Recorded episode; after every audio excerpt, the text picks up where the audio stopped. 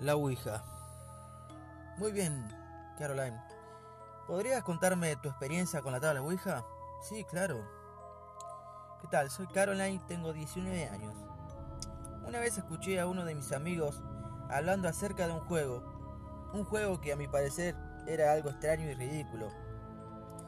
Él decía que con ese juego uno podía comunicarse con seres de otro mundo. En otras palabras, que podías comunicarte con los muertos. Al escuchar eso quedé un poco confundida. ¿Es eso posible? Es decir, ¿existe tal cosa para comunicarse con los muertos? Él contaba que pudo comunicarse con su padre. Él fue asesinado por su esposa, que es esquizofrénica. Actualmente se encuentra en un manicomio. Nos contaba que en medio de la sesión de Ouija podía escuchar la risa de su padre, que las luces se encendían y se apagaban. Algo que me dejó sorprendida fue que durante las preguntas que mi amigo le hacía a la tabla, pudo sentir que alguien le tocó el hombro y segundos después el aroma de su padre. Pensé que esa tabla me ayudaría a comunicarme con mi hermanito. ¿Cómo se llama ese juego? ¿Qué? ¿Tú quieres jugar con la Ouija? ¿Ouija? ¿Ese es su nombre? Sí, así se llama, pero te advierto que ese no es un juego para niñas. Solo quiero averiguar qué tan cierto es que te puedas comunicar con los espíritus. A mí me parece estúpido, pero quiero averiguar. Sí, claro, en fin.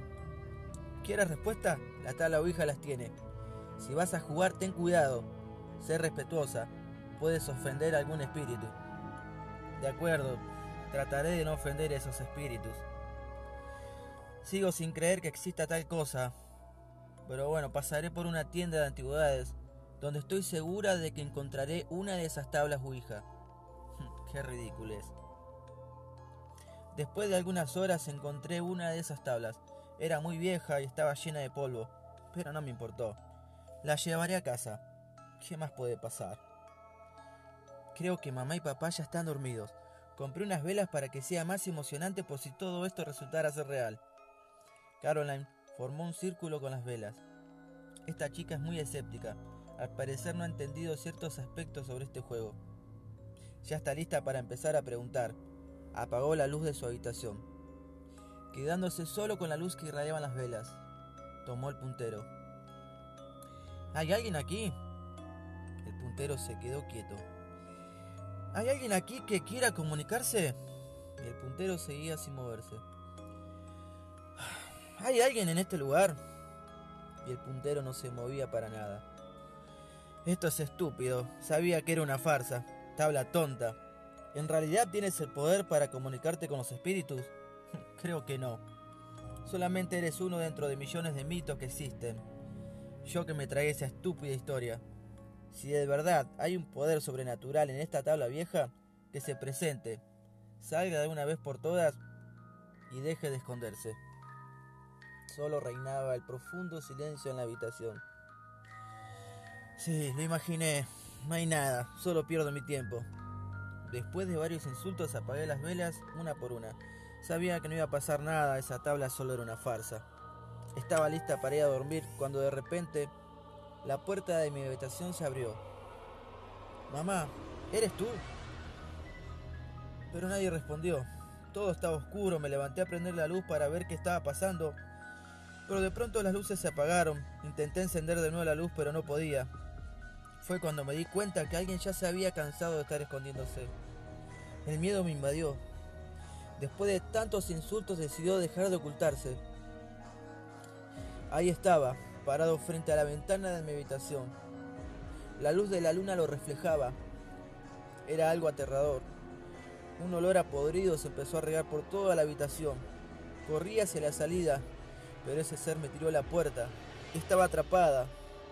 Este es el fin, mi error fue hacer enojar a este ser que estoy 100% segura que es algo más poderoso que un simple espíritu. Es algo superior a eso y ahora está muy enfadado. Podía escuchar los latidos de mi corazón. El miedo se apoderó de mí. Algo apareció de repente, de lo más oscuro de mi habitación.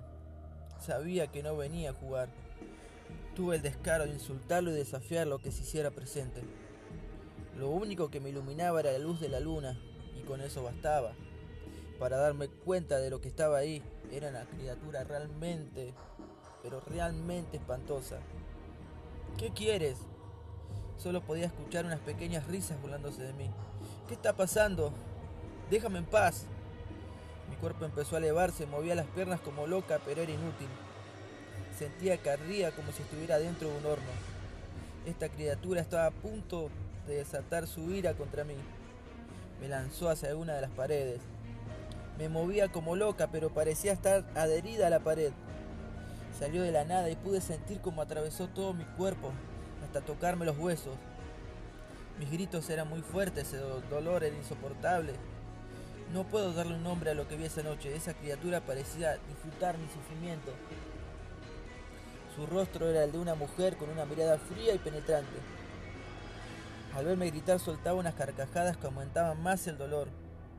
Una de sus manos acarició mi rostro. Sus manos se sentían escamosas.